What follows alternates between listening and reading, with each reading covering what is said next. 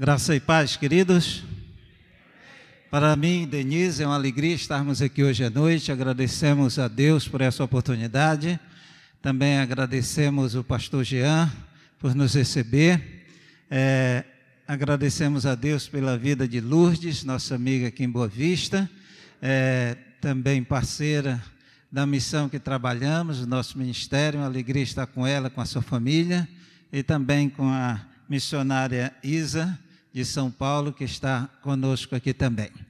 E para nós é uma satisfação poder adorar, cultuar, engrandecer o nome do Senhor, juntamente com os queridos irmãos e amigos.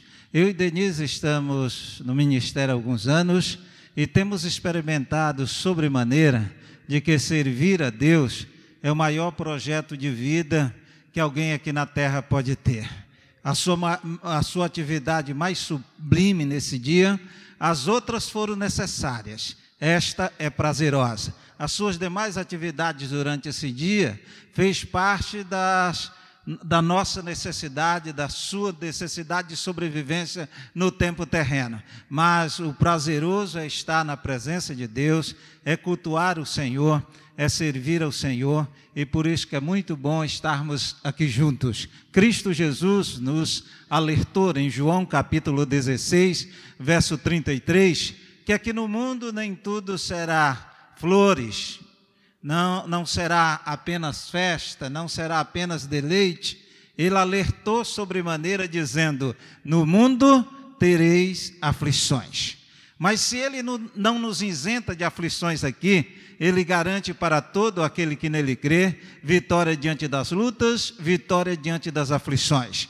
E por isso que ele concluiu o versículo dizendo: Tem de bom ânimo, porque eu venci o mundo. Ter ânimo é ter a disposição de continuar crendo, confiando no Senhor, esperando no Senhor, se alegrando no Senhor, se agradando do Senhor, cultuando ao Senhor. Através é, desses anos, eu e Denise temos experimentado isso, que Deus reserva para nós grandes bênçãos aqui na terra, mas as lutas sempre estarão presentes. Só quando partirmos daqui é que estaremos habitando em glória, onde não haverá mais maldição, mais luta nenhuma, porque não, há, não haverá a presença do pecado. Mas enquanto estivermos aqui, as lutas virão, mas Ele deixa para nós a o seu recurso para nos manter nele, a sua palavra, a Bíblia Sagrada, o seu Espírito, a sua igreja, para nos conduzir em triunfo nos momentos de dificuldade aqui. Eu, pela graça de Deus, pela sua misericórdia, estou há 37 anos no ministério pastoral. Denise, apesar de ser mais nova do que eu, está há mais tempo. Começou a servir ao Senhor bem criança, juntamente com seu pai, o pastor João Carlos, e sua mãe a mãe de Denise, Dona Deises, uma ex-freira convertida a Cristo Jesus, e já dos três anos de, eh, de idade, o pai e a mãe de Denise levavam, a levavam para o trabalho missionário, ela cantando por onde eles pregavam, em pé sobre mesa, sobre cadeira. Assim foi a sua atividade de infância é, servindo ao Senhor aos 10 anos, numa época em que era muito difícil, muito caro se gravar um disco evangélico no Brasil. Denise, Deus abriu as portas e Denise gravou o seu primeiro disco aos 10 anos de idade, nunca mais parou, nunca deixou de servir ao Senhor. Trabalhamos constantemente. É, a todos os dias no trabalho missionário e nós temos a alegria de ter experimentado sempre o cuidado de Deus em nossas vidas. A maior de todas as lutas que nós enfrentamos aconteceu há 27 anos atrás, quando muitos de vocês nem eram nascidos. Naquela época, nós já vivíamos no ministério tempo integral, Deus tinha nos dado a nossa primeira filha, que estava com um ano de idade, e nós deixamos São Paulo na primeira semana de dezembro de 1989 para uma cruzada evangelística na Bahia. Voltando para São Paulo de carro, nós subíamos uma grande serra no estado de Minas, na rodovia Rio-Bahia, entre as cidades de Governador Valadares e Teófilo Otoni, e quase terminando de subir aquela serra, uma carreta desequilibrou, bateu no carro que ia à nossa frente, jogou aquele carro serra abaixo, naquele abismo, os cinco ocupantes morreram de imediato, a carreta desequilibrada também bateu no nosso carro. Pela graça de Deus, também não caímos no abismo. O carro rodou várias vezes na pista e quando nós pensávamos conseguimos controlar o carro, o estacionamos no acostamento da pista, pensávamos que estávamos livres daquele acidente. Porém, um ônibus que iniciava a descida da serra foi desviado da carreta, desequilibrou, bateu de frente com o nosso carro, nos levou por cerca de 100 metros serra abaixo e parou sobre o nosso carro. No momento do acidente, nós ficamos inconscientes, a equipe de resgate levou cerca de três horas para ter acesso aos nossos corpos porque teve que retirar o ônibus e serrar várias partes do carro. Três horas depois do acidente, tiveram acesso aos nossos corpos e concluíram que nós havíamos morrido, por isso nos levaram para o IML em Governador Valadares, a cidade mais próxima do local do acidente. No IML, depois do legista examinar os cinco corpos do primeiro carro, foi nos examinar cerca de cinco horas depois do acidente, e aquele legista descobriu, no momento que nos examinava que nós não estávamos mortos, que nós ainda estávamos vivos e por isso não deveríamos estar no IML. Aquele legista rapidamente nos removeu para o hospital municipal daquela cidade, no próprio carro do IML. Eu acordei mais de cinco horas, quase seis horas depois do acidente, quando o carro do IML entrava na recepção daquele hospital. E quando eu acordei, eu logo percebi que eu não tinha movimentos além dos braços e da cabeça. Eu estava com um afundamento no peito que impedia a normalidade da minha voz. Eu falava bem baixinho e também a normalidade da minha respiração. Eu quando tentava falar um pouco mais alto, eu perdia a capacidade de respirar. Além do afundamento no peito, eu estava com a fratura exposta no fêmur direito, havia perdido cerca de 5 centímetros do osso na ligação da perna com a bacia, que é o que ainda me obriga a conduzir alguns ferros até hoje e me impede de andar normalmente. A situação mais crítica, porém, era de Denise. Ela foi colocada sobre outra maca no pátio do hospital do meu lado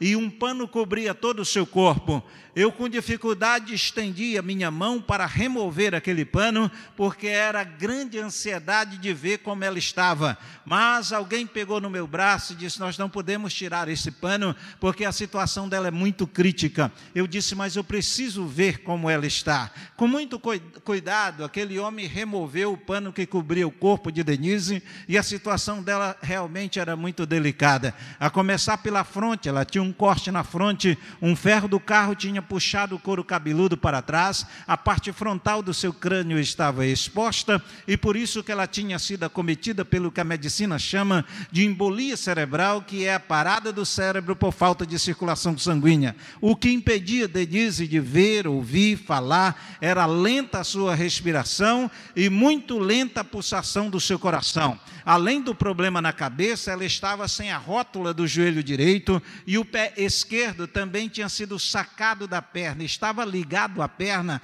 apenas pelo tendão, pelo osso traseiro. Aquele pé também tinha uma fratura no meio que deixava expostos os ossos de sustentação dos dedos. Era uma grande bola de carne aquele pé completamente deformado. Além da, da, do problema no pé, ela estava também com a fratura exposta no fêmur direito, esquerdo, havia perdido cerca de 7 centímetros da ligação da sua perna com a bacia. Lembrar daquele instante, poder ver Denise andar e trabalhar hoje, é lembrar, é lembrar que o Deus que a Bíblia nos convida a servir é o Deus que a vida depende integralmente dele. Ninguém morre sem ele permitir. Ninguém permanece aqui sem a permissão de Deus. Lembrar daquele instante é lembrar de um momento que eu experimentava um sofrimento grandioso. Ver a minha esposa naquela situação e receber um funcionário do hospital me dizendo que não tinha nenhum médico para nos atender ali. Ele disse: Nesta manhã os médicos de todos os hospitais dessa cidade, de todas as cidades da região, aderiram à greve nacional dos médicos e nós não temos nenhum hospital nessa região com médicos atendendo vocês precisam seguir até Belo Horizonte, talvez lá vocês encontrem hospitais com médicos atendendo. E ele disse: infelizmente também, nós não temos nem ambulância disponível para remover vocês para Belo Horizonte. Lembrar daquele instante, meus queridos, é lembrar de um momento que eu me senti completamente impotente. São nesses momentos de dificuldade que nós experimentamos que nós não somos tanto quanto nós pensamos ser. São nesses momentos de dificuldade que experimentamos que nós somos finitos, que nós somos limitados e que necessitamos sobremaneira em todos os instantes da nossa vida, porque não sabemos quando a luta vem, nós precisamos estar na dependência do Senhor. Ver a minha esposa naquela situação, ensanguentada, paralisada e eu sem poder fazer nada, ou pensava que não podia fazer nada, é lembrar de um momento de aflição em minha vida, mas é lembrar também do valor da Bíblia Sagrada para a vida do crente em Cristo Jesus. A Bíblia Sagrada é a palavra de Deus, e a palavra de Deus, que tudo que nós ouvimos dela,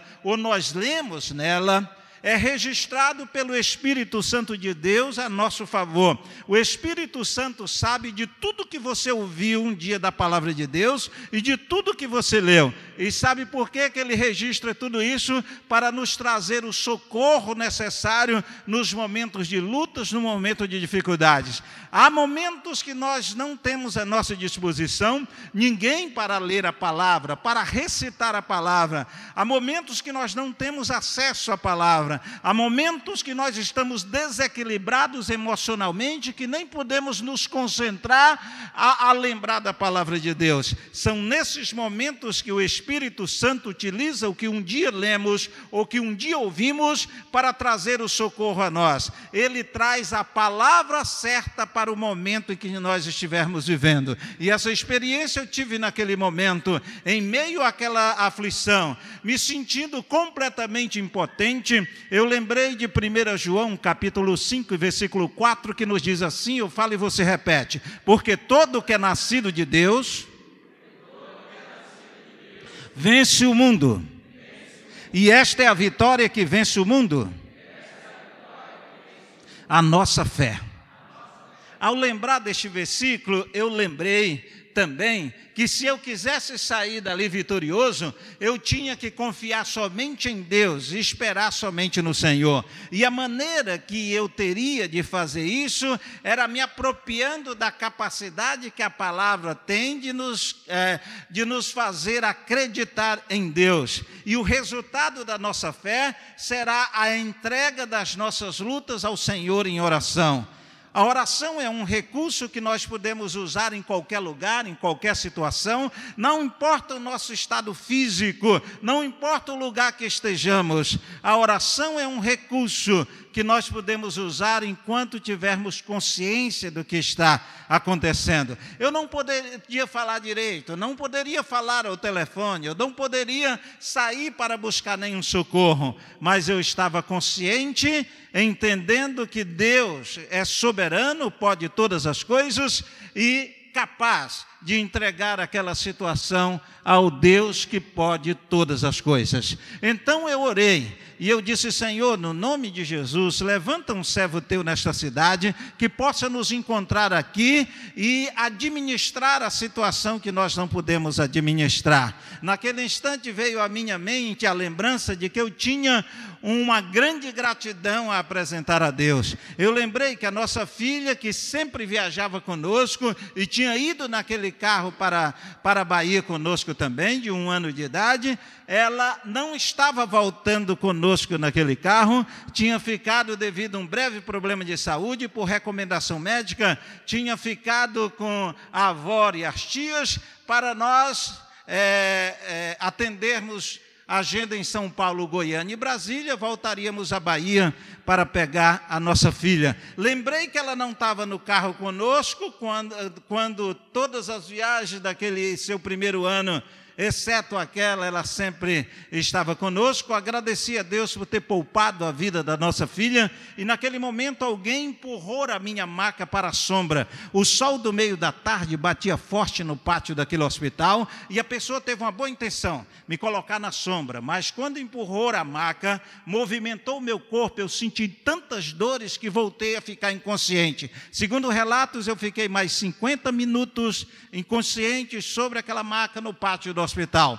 Quando acordei, ainda estava no mesmo lugar, minha esposa coberta, aquele pano, aquele pano já bem úmido de sangue que cobria o seu corpo, mas ninguém tinha recebido ainda atendimento médico. Mas Deus já tinha respondido o meu clamor. Doze homens faziam um cordão de isolamento entre as macas e os muitos curiosos no pátio daquele hospital.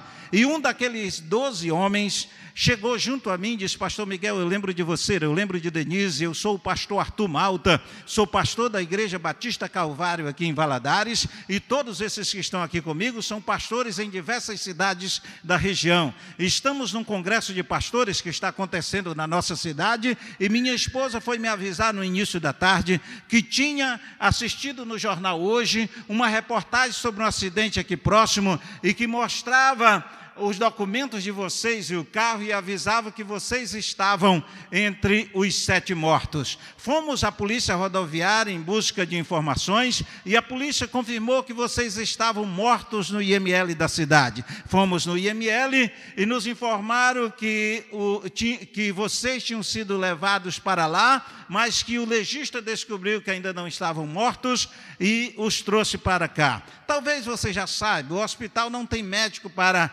atendê-los, mas nós estamos aqui, aqui, disse aquele homem, prontos a fazer tudo o que for necessário para que vocês sejam tratados da nossa cidade.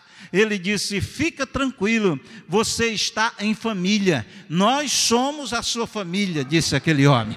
Meus queridos, ver aquele homem se comprometer conosco, aquele servo de Deus, e os demais balançando a cabeça afirmativamente, é lembrado que o apóstolo Paulo nos diz em Efésios de que nós que estamos em Cristo Jesus não somos estrangeiros um para com os outros, nós somos concidadãos dos santos e nós somos membros da única família na face da terra que viverá eternamente. E a única família é, que em cada membro habita o Espírito Santo e nos capacita a um relacionamento, uma identificação em Cristo Jesus. Essa é a família formada pela a igreja de Cristo Jesus na face da terra é o que o apóstolo Paulo chama de família de Deus, a única família que viverá eternamente. Lembrar daquele momento, meus queridos, é lembrar que o Deus que nós cultuamos, que nós cantamos a Ele, adoramos, servimos, nos comprometemos, buscamos, este é o Deus soberano, é o Deus que pode todas as coisas, é o Deus que pode fazer o que Ele promete, é o Deus que pode dar o que Ele oferece, é o Deus que pode todas as coisas, é o único que é soberano, tudo pode, tudo sabe e estar em todos os lugares ao mesmo tempo. Por isso eu convido você a ficar em pé agora e você lembrar que o Deus que você está servindo, adorando, que em Cristo Jesus você se tornou filho, filha dele, herdeiro da vida eterna, é o Deus soberano. Este hino nos traz essa mensagem, é uma oportunidade de adorarmos ao Senhor e declararmos hoje à noite que o nosso Deus é soberano.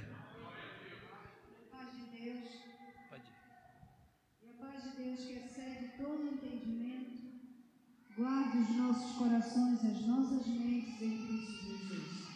Eu vos saúdo com a paz do Senhor, o Deus todo soberano. A Ele toda a honra, toda a glória e todo o louvor. Somos gratos a Deus pela vida que Ele nos dá cada dia.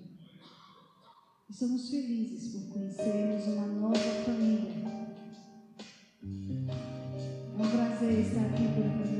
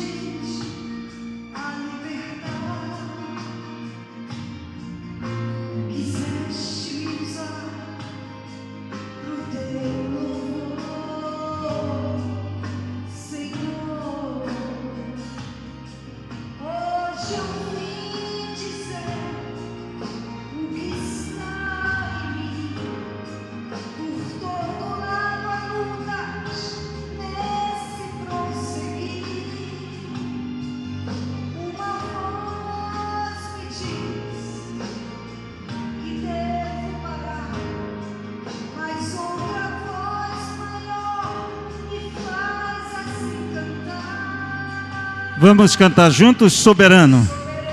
És tu, Senhor. Solta a tua voz e declara assim: soberano. És tu, Senhor. Juntos agora, soberano. Soberano.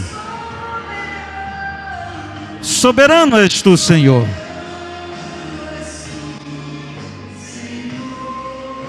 Soberano. Soberano. Soberano és tu, Senhor.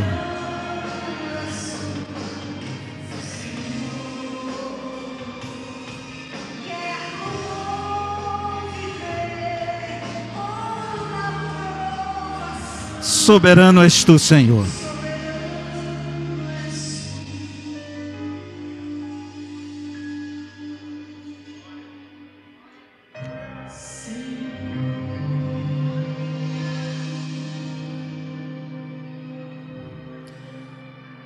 Podemos assentar, queridos. Aquele grupo de pastores contratou uma equipe médica que submeteu Denise a cinco cirurgias em três dias.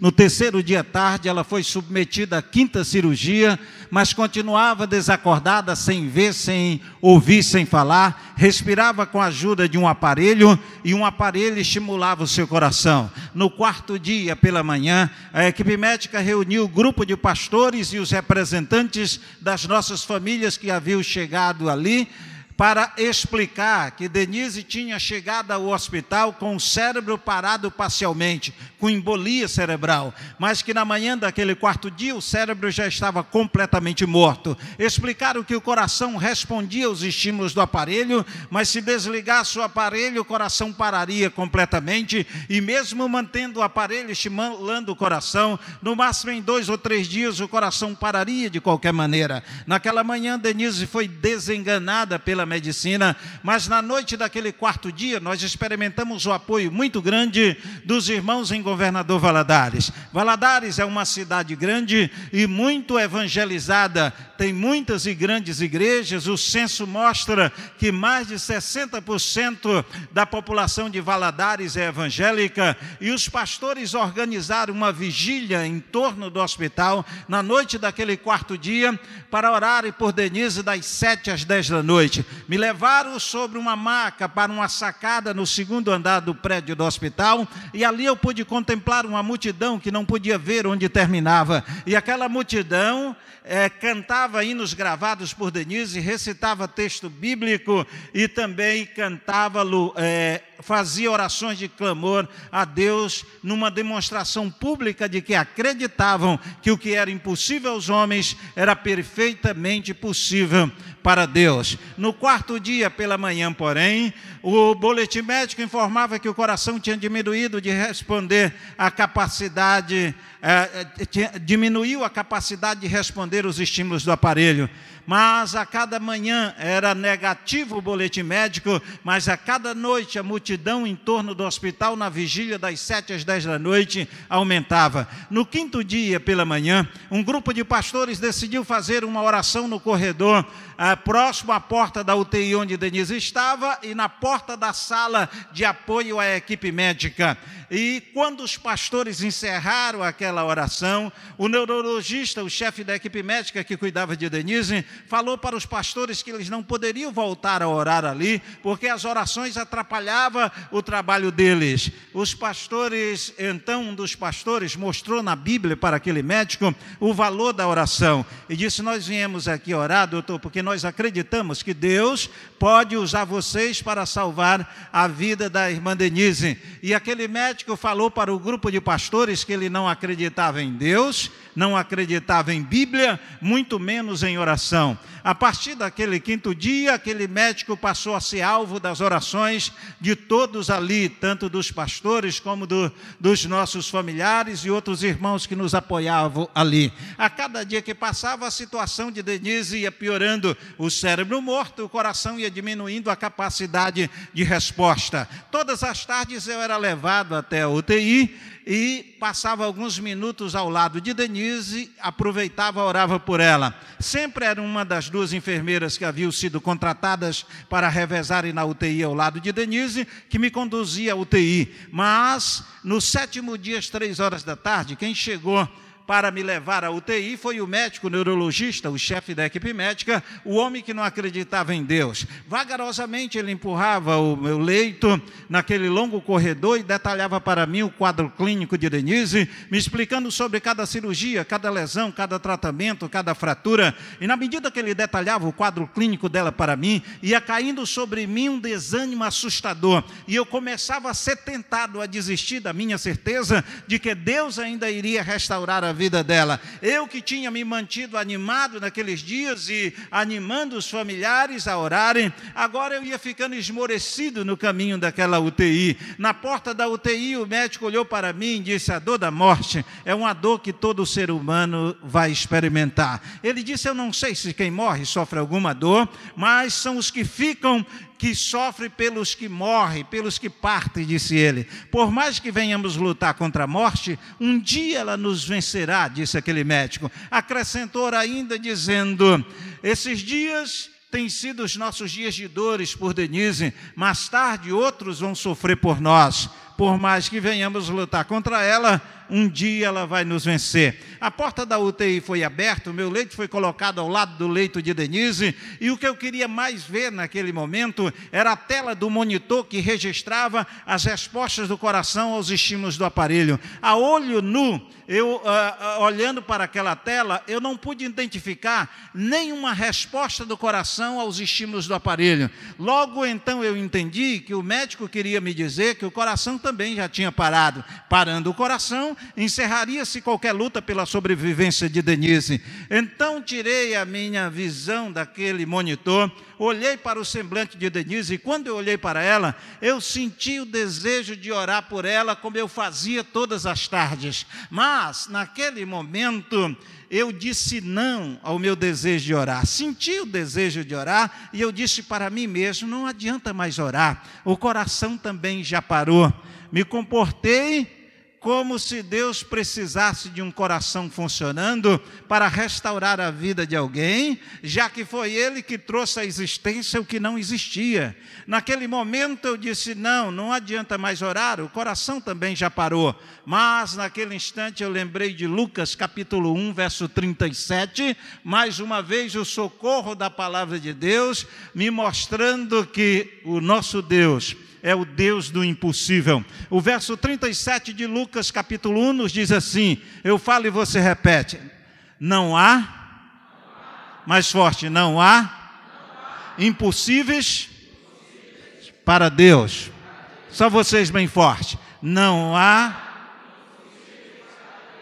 ao lembrar deste versículo, eu fiquei envergonhado diante de Deus, porque eu conhecia muito bem este versículo, e em meu ministério eu já tinha consolado e animado muitas vidas com este versículo. Agora que eu precisava corresponder ao que eu conhecia, eu estava fracassando. Pedi perdão a Deus pela minha incredulidade momentânea e comecei a orar e a dizer: Senhor, eu acredito sim que se for da tua vontade, o Senhor pode restaurar, somente o Senhor pode restaurar a vida da minha esposa. Eu sei que se for a tua vontade que ela permaneça mais um tempo aqui na terra, o Senhor pode restaurar a vida dela, porque tu és o Senhor da vida. Eu ainda orava quando aquele médico abriu a porta e mandou a enfermeira re, retirar o meu leito de dentro da UTI a porta ia se fechando após o meu leito e eu virava o meu rosto para ver Denise mais uma vez. E quando eu olhava para ela, o corpo dela tremia fortemente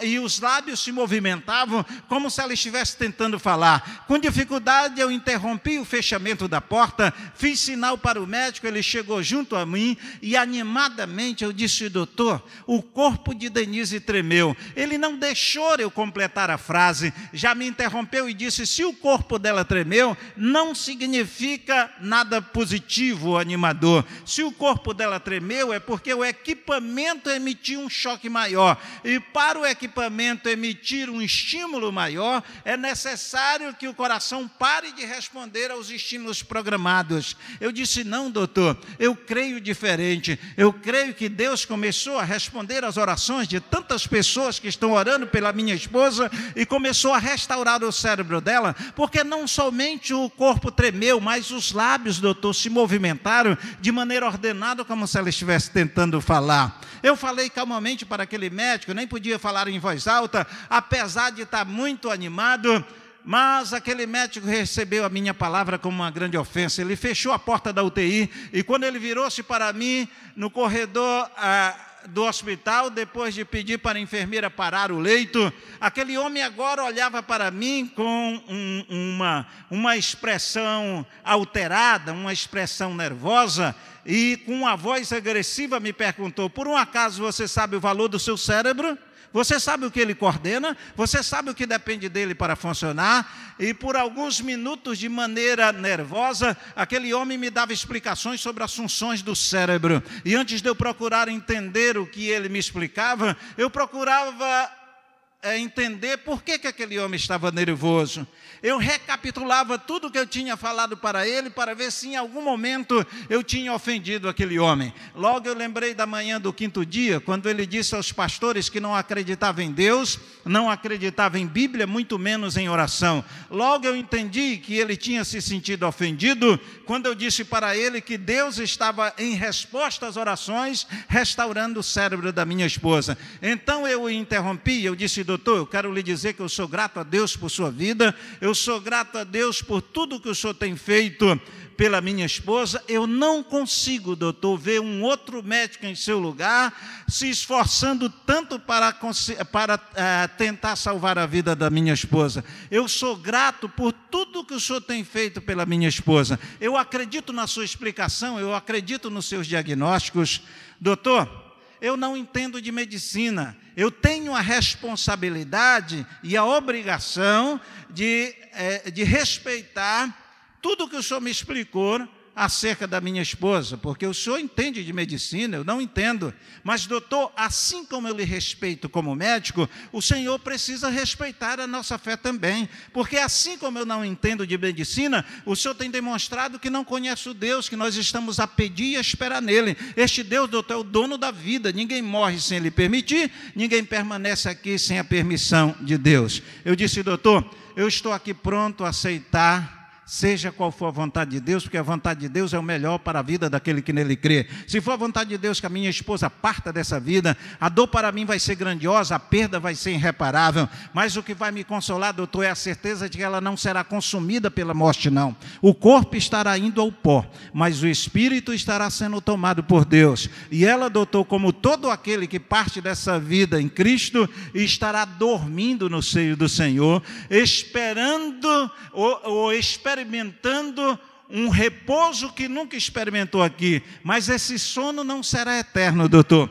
porque no dia que Jesus Cristo se manifestar para voltar, ela, como todo aquele que partiu em Cristo, acordará, e acordará no momento especial, ouvindo a voz do arcanjo, ao som da trombeta de Deus, receberá um corpo eterno, doutor, e subirá, triunfará para a glória da vida que jamais acabará. Eu falava para aquele médico, relembrando os ensinamentos da Bíblia Sagrada em 1 Tessalonicenses, capítulo 4, do verso 13 a 18, e os últimos versículos do capítulo 15 de 1 Coríntios, que, onde a palavra de Deus nos ensina que aquele que parte dessa vida em Cristo estará repousando num lugar muito seguro e confortável, chamado de seio do Senhor.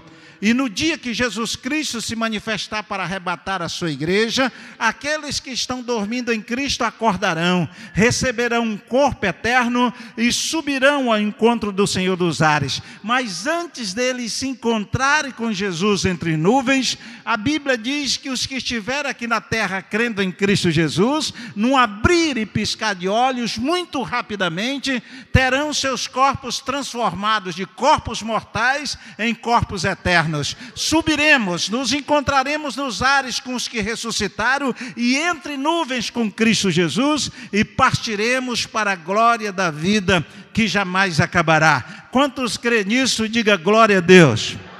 Então te coloca em pé e nós vamos celebrar essa certeza de vida eterna que nós temos em Cristo Jesus. Vamos cantar este hino, este que tem o título de Vamos louvar e é uma declaração de que Cristo Jesus é o Senhor da vida, que Ele é, fará nos triunfar para a glória da vida eterna, todos nós que cremos nele como Salvador. Então, juntos vamos declarar que Ele é o Senhor da vida, cantando, vamos louvar.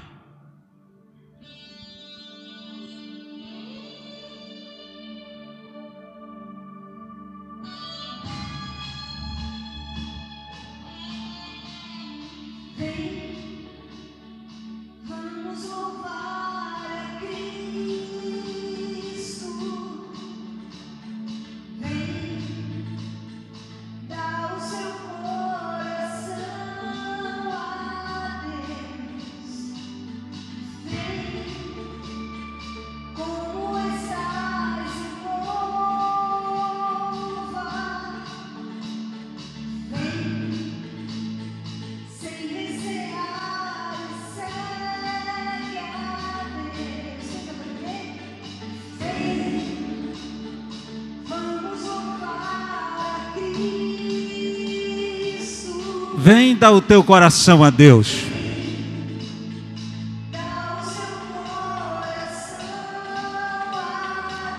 Vem como estás e louva.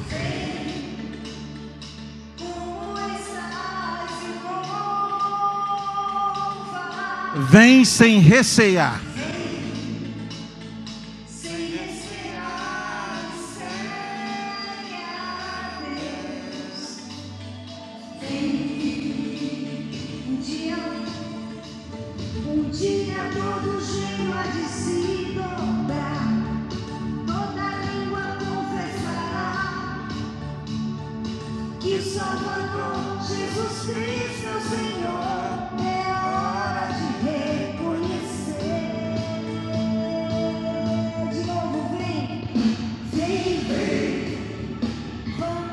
Vamos acompanhar com nossas palmas agora.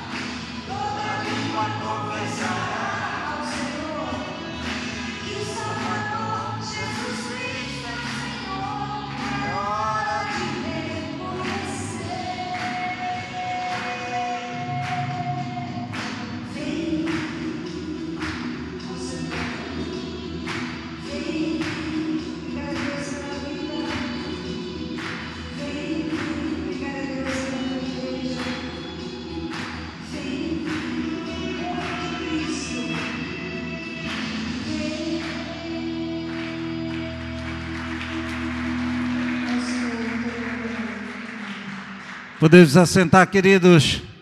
Depois de alguns minutos de conversa, aquele médico estava mais calmo e ele me disse: para que não tenhamos dúvida nenhuma, eu vou submeter Denise a mais uma tomografia para ver se mudou alguma coisa no cérebro dela, que eu acho que não, disse ele. Eu disse, doutor, nós vamos continuar orando. Se for a vontade de Deus que ela parta, essa esperança que vai nos consolar, mas se for a vontade de Deus que ela permaneça mais um tempo aqui na terra, somente Ele pode restaurar o que estiver deficiente. Denise foi submetida a mais uma tomografia na noite daquele sétimo dia. A multidão no início da noite foi a maior de todas as noites orando em torno do hospital. A madrugada os pastores revezaram comigo ali. E são nesses momentos de lutas e dificuldades que nós nos apegamos muito à esperança da vida em Cristo Jesus. Na manhã, é, os pastores ali comigo no quarto do hospital também uma das irmãs de Denise e um dos meus irmãos, a esposa do pastor Arthur e os demais pastores daquela equipe ali conosco. E agora nós já refletíamos muito é, na esperança viva que todos nós temos quanto à volta de Cristo Jesus, para nos conduzir à glória da vida que jamais acabará. Às oito da manhã, entraram no quarto onde eu estava internado, o médico neurologista, chefe da equipe médica, o homem que não acreditava em Deus, e o cardiologista daquela equipe. Primeiro falou para todos nós, o cardiologista, ele disse alguns minutos atrás, o coração de Denise parou de responder aos estímulos do aparelho, eu tentei reanimá-lo, mas infelizmente ele parou e parou de maneira definitiva. O neurologista olhou para mim e disse: Os movimentos que você disse que viu ontem não se repetiram durante toda a noite. A tomografia prova que o cérebro continua completamente morto. Ele disse: é com pesar que nós queremos informar a vocês que, apesar de toda a nossa luta, de toda a nossa dedicação, Denise faleceu, disse ele. Durante cerca de 25, 30 minutos, aqueles médicos pacientemente responderam todas as interrogações, todas as dúvidas daquele grupo de pastores e dos nossos familiares. Ao final daquele encontro, foi decidido que o médico, o neurologista, o chefe da equipe médica, ia descer com o pastor Arthur ao pátio do hospital, onde estava instalada uma entrevista coletiva, e naquela entrevista ele ia explicar sobre a morte de Denise. E ele autorizou a, enfermeira que estava na UTI naquela manhã para cuidar de Denise, ele autorizou ela levar o meu irmão à UTI para entregar Denise ao meu irmão, que a partir de agora ele ia se responsabilizar por tudo. Ela continuava na UTI, mas com todos os equipamentos desligados. Desceu o médico para a entrevista e saiu a enfermeira com meu irmão para a UTI. O meu irmão então nos relatou que quando a porta da UTI foi aberta para ele entrar, ele olhou para Denise e Denise estava movendo os olhos e olhando para ele ele acabara de ouvir da boca de dois médicos que ela estava completamente morta, ele ficou muito emocionado. A emoção foi tanta que ele não conseguiu falar de imediato. Andou até junto a ela e antes dele falar, ela voltou a olhar para ele, o chamou pelo nome e perguntou onde ela estava e onde eu estaria. O meu irmão tentou confundi-la para ver se ela estava bem e disse: Eu não sou quem você está pensando. Ela disse: Claro que é, você é o pastor Maia. Para Denise era como se tivesse dormido algumas horas e tivesse acordada, mas aquela era a manhã do oitavo dia que ela estava inconsciente, há quatro dias desenganada pela medicina, e alguns minutos atrás os, os, os médicos haviam explicado exaustivamente aos familiares e aos pastores sobre a morte dela. E naquele exato momento, o neurologista já dava explicações sobre a morte dela na naquela entrevista coletiva. A enfermeira que estava ao lado do meu irmão examinou e concluiu que a pulsação do coração de Denise estava normalizada. Aquela mulher teve uma emoção tão forte que ela saiu da UTI chorando em voz alta e correndo em busca do médico, do neurologista, do chefe da equipe médica, do homem que não acreditava em Deus. Descendo a escadaria que dava acesso ao pátio do hospital, ela se deparou com um grupo de pastores orando ali. O pastor Arthur foi para a entrevista com o médico após a reunião no quarto onde eu estava internado, mas um grupo de pastores que estava lá conosco, descendo a escadaria, foi, o grupo foi desafiado por outros pastores. Quem acredita que Deus ainda pode restaurar a vida da irmã Denise, eu estou sentindo que nós devemos continuar orando. E os demais concordaram, pararam naquela escadaria e começaram a orar por Denise naquele instante. E a enfermeira, após contemplar que Denise tinha acordado, ela descia aquela mesma escadaria onde os, os pastores estavam orando. Quando ela ouviu que os pastores oravam por Denise, ela interrompeu e disse: Pode parar de orar, não é mais preciso. Denise acordou, está vendo, ouvindo e falando, disse ela. Ela disse: Eu quero que vocês orem por mim porque eu nasci na igreja, cresci na igreja, casei na igreja, mas há 17 anos, desde a noite da minha formatura, que eu estou afastado dos caminhos do Senhor. Mas hoje eu quero voltar para o meu Deus, porque o meu Deus, disse ela, é o dono da vida. Aquele grupo começou a, a, a, adorar o Senhor, oraram pelaquela mulher, e aquela mulher terminou a descida até o pátio do hospital, interrompeu a entrevista e disse: Doutor, venha ver Denise, porque Denise acordou. Ele disse: Você deve estar enganada, minha filha. Como que Denise acordou? O cérebro dela está morto, o coração está parado. Ela disse: Como eu não sei, doutor. Só sei que ela está vendo, ouvindo e conversando com aquele homem que o senhor me autorizou entregá-la a ele. O médico foi, médico foi rapidamente para a UTI, acompanhado do clínico da equipe. E quando ele chegou, que ouviu a voz de Denise e viu que Denise estava acordada, ele ficou muito emocionado mas mesmo assim ele não acreditava que o cérebro e o coração estivessem restaurados. Por isso que ele, apesar de emocionado, olhou para o clínico do seu lado e disse: Essa é a verdadeira melhora da morte. Daqui a pouco, tudo vai parar novamente nela e vai parar de maneira definitiva. O clínico, bem mais novo do que ele, e até em treinamento com ele, disse: Doutor, é, o senhor me desculpa, mas nós precisamos examinar. Precisamos ver como está esse cérebro que estava morto e como está esse coração que voltou a funcionar. Naquela, naquele dia, Denise foi submetida a muitos testes e a muitos exames. Ao final da tarde, ela continuava completamente lúcida. Então, a mantiveram naquela noite na UTI. Na manhã seguinte, repetiram alguns exames, realizaram outros e ao final da tarde do segundo dia, Denise continuava vendo, ouvindo e falando. A removeram para um quarto comum e eu pedi para ficar naquela noite ao lado dela. O meu leito foi colocado no mesmo quarto onde ela estava naquela noite, ao lado dela. E aquela noite, apesar de estarmos num quarto de hospital, quebrados, eu mexia só os braços, a cabeça e um pouquinho a perna esquerda. Denise mexia os braços e a cabeça e um pouquinho a perna direita. Mas aquela noite foi muito especial para nós naquele quarto de hospital. Denise queria saber tudo que tinha acontecido. Eu tinha dificuldade de falar. A medicação também era forte nela para as dores. Conversamos um pouco e ela sonolenta, eu disse: "Deus, ainda vai nos dar muito tempo para compartilharmos tudo o que aconteceu nesses oito dias. Você precisa dormir agora. Ela disse, mas antes de dormir, vamos orar, vamos agradecer a Deus porque nós somos crentes em Cristo Jesus. Eu não lembro, antes daquela noite, nenhuma vez que formalmente eu orei agradecendo por ser crente em Cristo Jesus.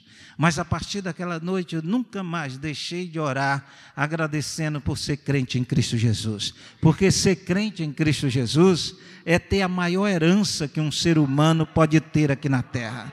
Ser crente em Cristo Jesus é ser herdeiro do cuidado de Deus aqui na terra.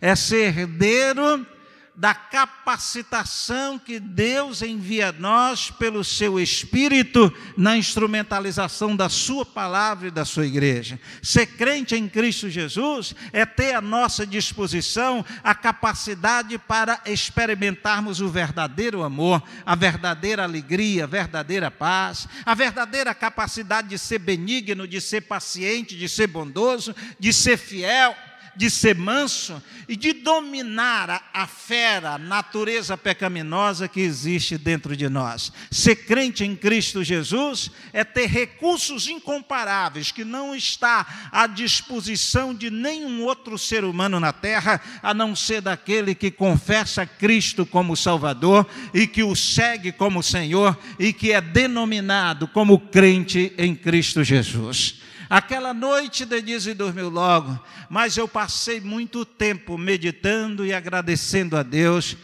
por Ele ter dado o seu Filho, Jesus Cristo, para morrer na cruz em nosso lugar vencer o pecado que nós não podíamos vencer, pagar o preço que nós não podíamos pagar e vencer a morte que estava pronta a nos tragar e nos colocar na posição de herdeiros de Deus aqui na terra e de herdeiro da glória da vida que nunca jamais acabará. Lembrar daquela noite também, meus queridos, é lembrar que nós experimentamos tão pouco desse Deus, porque tão pouco nós nos dedicamos a Ele tão pouca preferência nós damos a Ele, tampouco nós nos colocamos à disposição dele. Na manhã do dia seguinte, às seis horas, o médico chegou, o neurologista se assentou ao lado de Denise enquanto a enfermeira administrava a medicação, e eu observei no relógio da parede daquele quarto, aquele homem passou 20 minutos olhando em Denise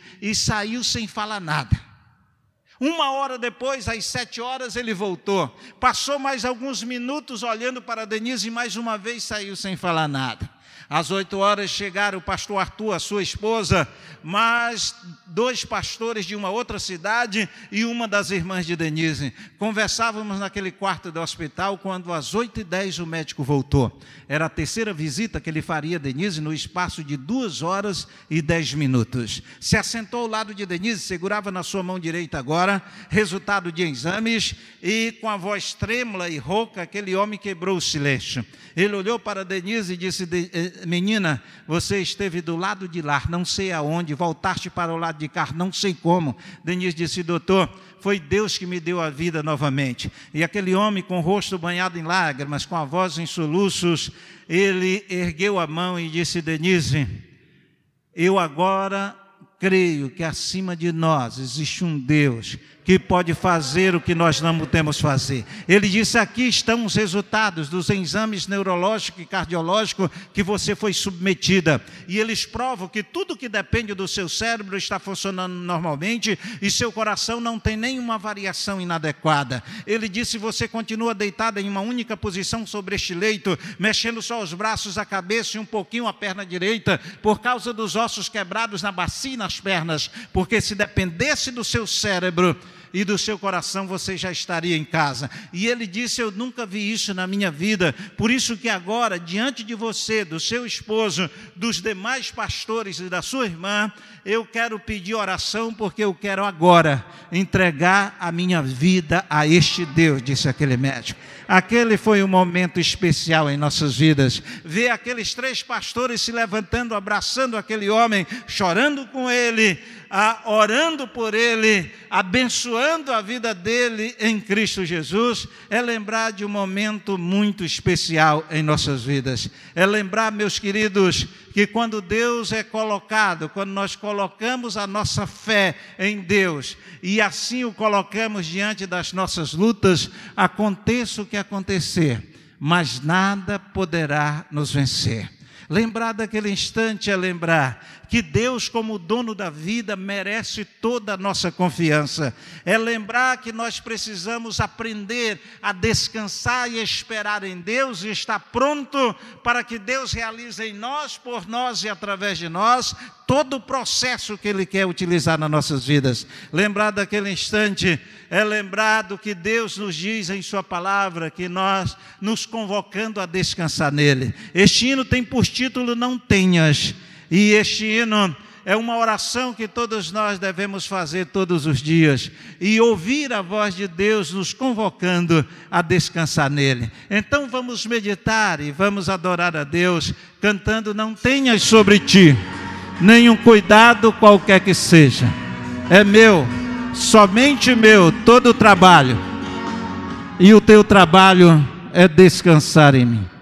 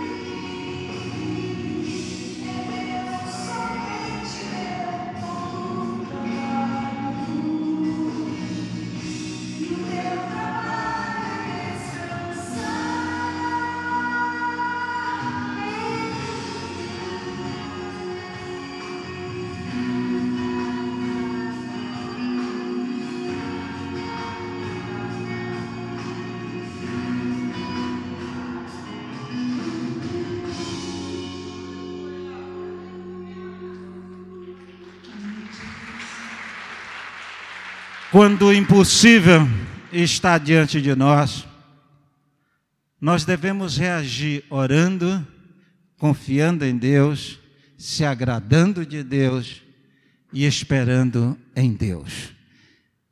Denise ainda sofreu muito por causa desse acidente. Em uma outra oportunidade que Deus nos conceder de voltarmos aqui, nós vamos compartilhar de 20 meses que Denise ficou limitada por causa do acidente. Dez meses deitada em uma única posição no hospital. Mais cinco cirurgias, no total de dez, mas todas nas pernas e na bacia, porque o cérebro e o coração não precisou mais de tratamento nenhum.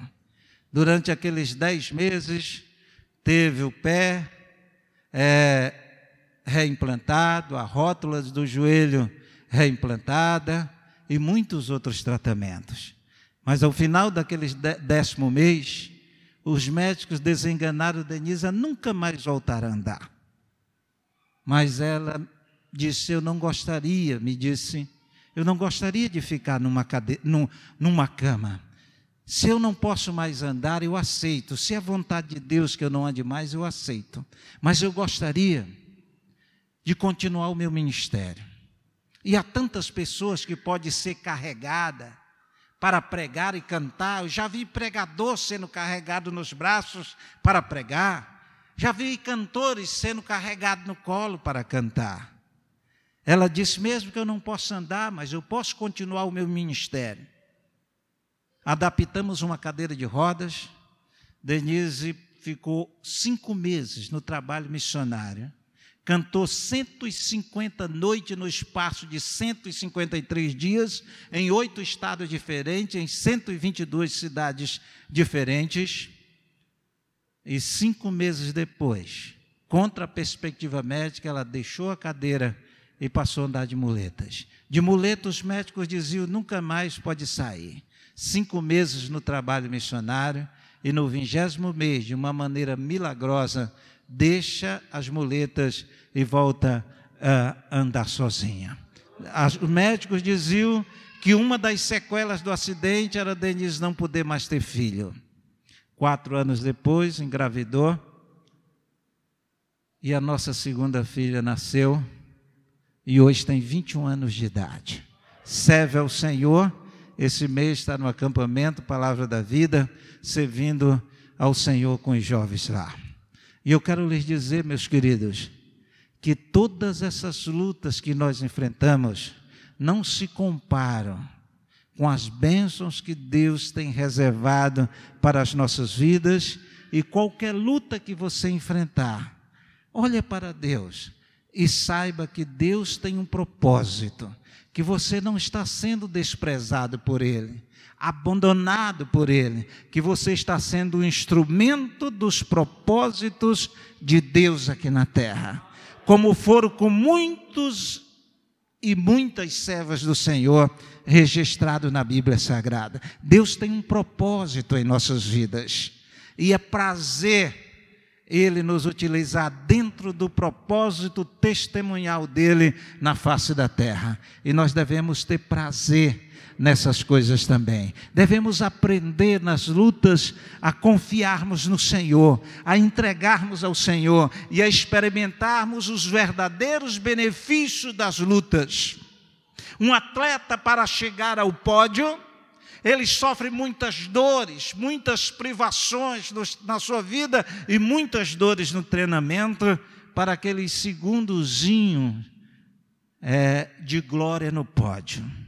Nós também temos um treinamento aqui na terra que Deus tem preparado para cada um de nós. Mas a nossa herança não será alguns alguns segundos de glória. A nossa herança é uma glória eterna que nunca jamais acabará, uma vida de glória com Deus nos céus.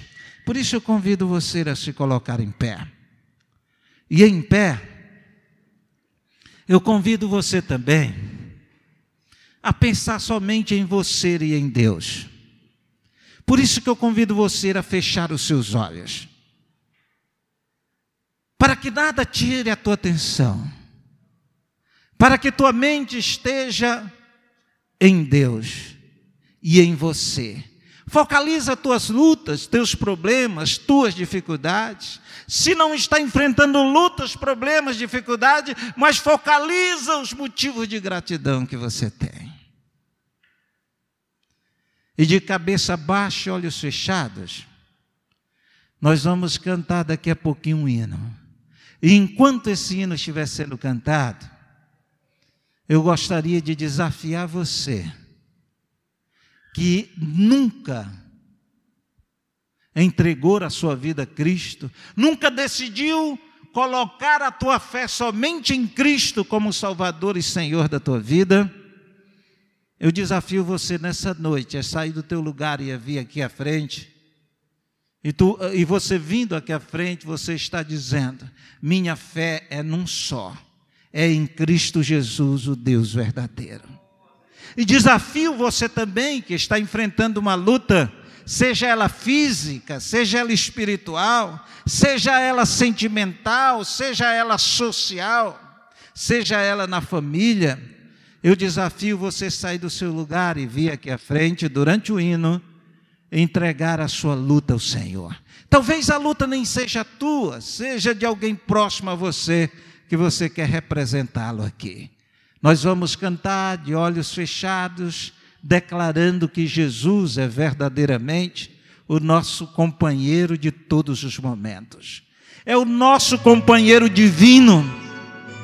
É o nosso companheiro celestial. Você vai cantar. Você vai declarar isso. E ao final do hino nós vamos orar pelos que estiverem aqui à frente.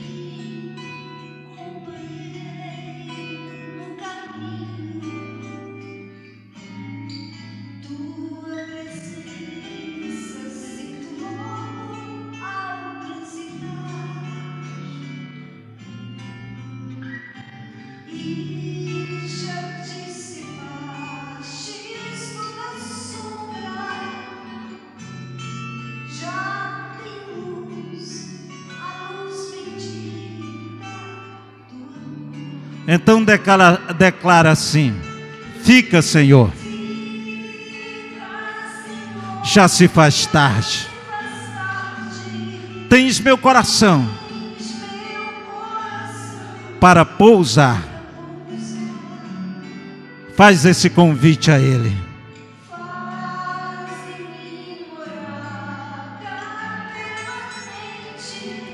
Fica, Senhor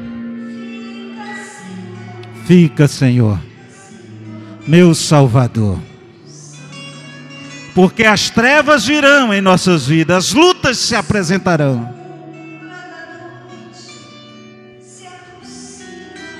E nela o tentador vai chegar.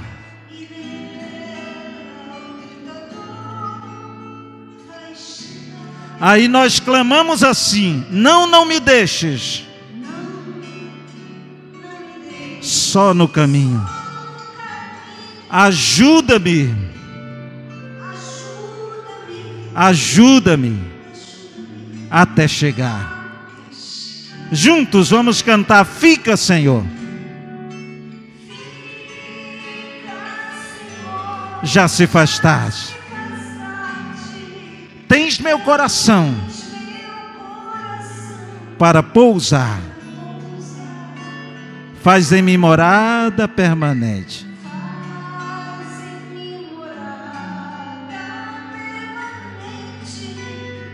Fica, Senhor.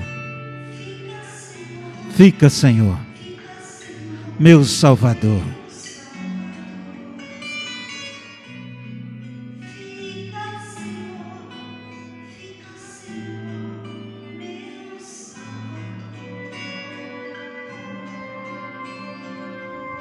Nós vamos orar por essas vidas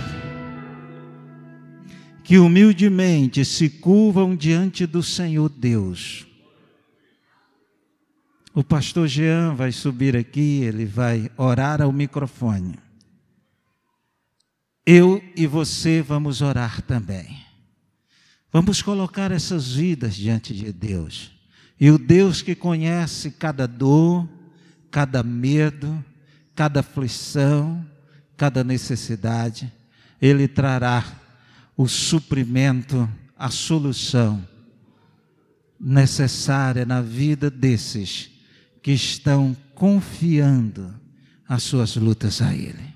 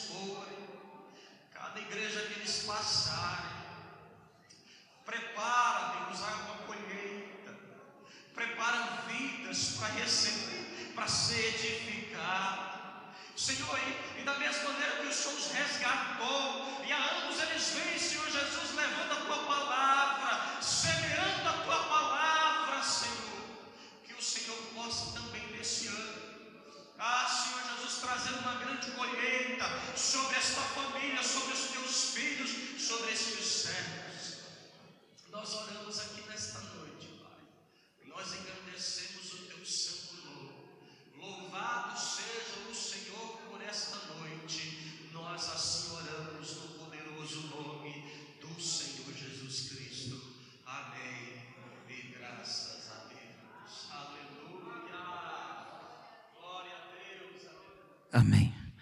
Deus abençoe, podeis assentar. Obrigado, pastor Jean, a igreja, por nos receber aqui.